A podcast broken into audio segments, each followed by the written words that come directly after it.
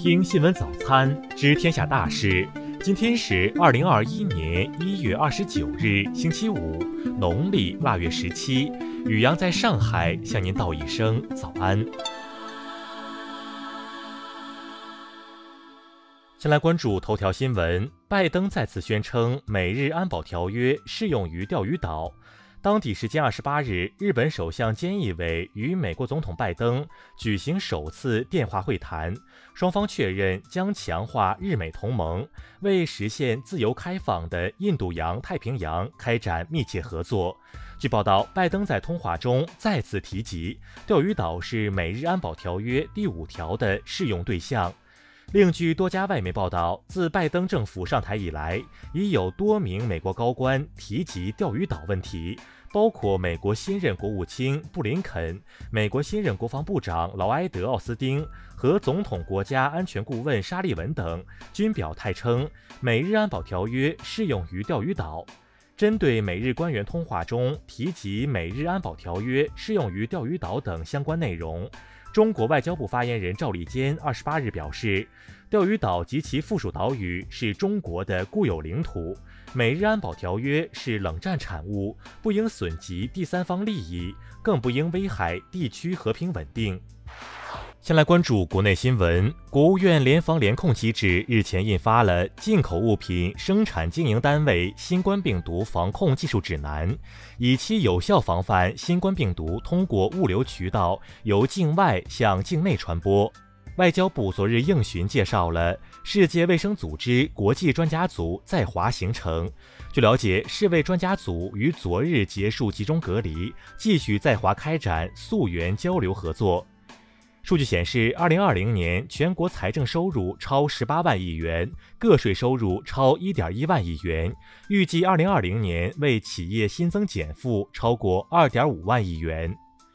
财政部市场监管总局昨日发文明确，反垄断工作补助经费不得用于基本建设支出，不得用于三公支出。全国第六次卫生服务统计调查报告日前发布，报告指出，调查地区基本医疗保险覆盖率达到百分之九十六点八，医疗费用增长速度趋缓。生态环境部昨日回应敦煌万亩沙漠防护林被毁一事表示，目前现场调查工作已基本结束，如发现确实存在明显失职失责问题，将严肃问责。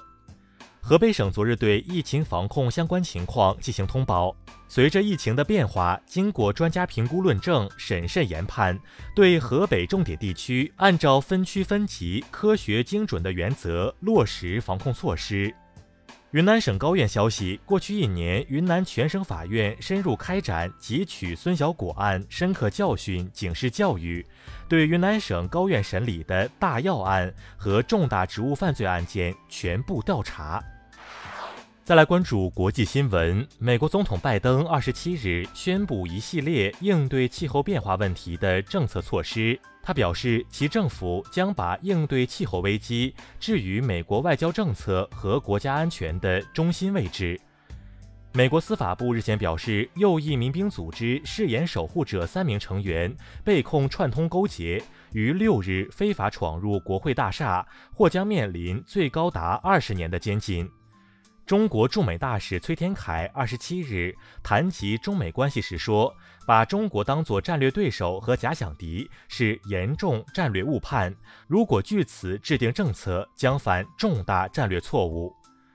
俄罗斯国家杜马和联邦委员会二十七日分别以快速程序批准延长俄美新削减战略武器条约有效期。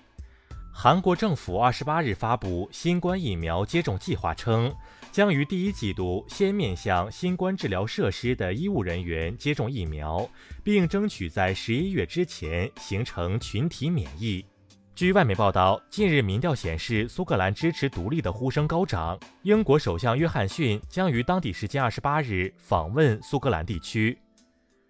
南非总统拉马福萨周二发表讲话，猛烈抨击疫苗民族主义，指责富国大量购买和囤积新冠疫苗，而损害了其他国家的利益。丰田汽车二十八日宣布，该集团整体二零二零年全球销量为九百五十二点八万辆，超过上年冠军德国大众，五年来首次成为全球汽车销售冠军。再来关注社会民生新闻。吉林省检察院官方消息：二十二日，通化市东昌区人民检察院对原生品质生活坊妨害传染病防治案提前介入，引导侦查。上海市健康促进委员会办公室昨日披露，上海市级党政机关全部完成无烟党政机关创建，百分之三十七点六的区及街镇党政机关建成无烟党政机关。就网友关注的福建福清市公交司机突发心梗猝死一事，当地有关部门表示，目前该司机已被认定为工伤，相关部门正积极做好善后工作。日前，江苏宿阳一水泥集团职工被挤压致死，事故调查组责成企业涉事车间立即停产整顿，并妥善处理善后事宜，同时对该企业进一步开展安全生产检查。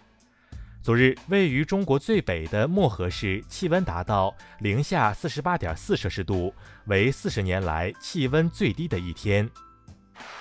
再来关注文化体育新闻，CBA 常规赛第三十五轮继续进行，青岛一百一十比一百零三战胜浙江，山东一百一十三比八十四击败山西。据亚足联官方消息，印度女足亚洲杯将于二零二二年一月二十日至二月六日举行，十二支队伍将进行二十五场比赛，这是扩军后的首届女足亚洲杯。自然杂志最新动物学研究论文称，自1970年以来，全世界的海洋板鳃鱼减少了百分之七十一。此外，这些海洋物种中有四分之三以上正处于濒临灭绝的状态。近日，我国古生物学家通过研究1.6亿年前的化石，揭开了哺乳动物听觉器官的演化之谜。证实了与恐龙同时代的贼兽已具备哺乳动物中耳结构。以上就是今天新闻早餐的全部内容。如果您觉得节目不错，请点击再看按钮。咱们明天不见不散。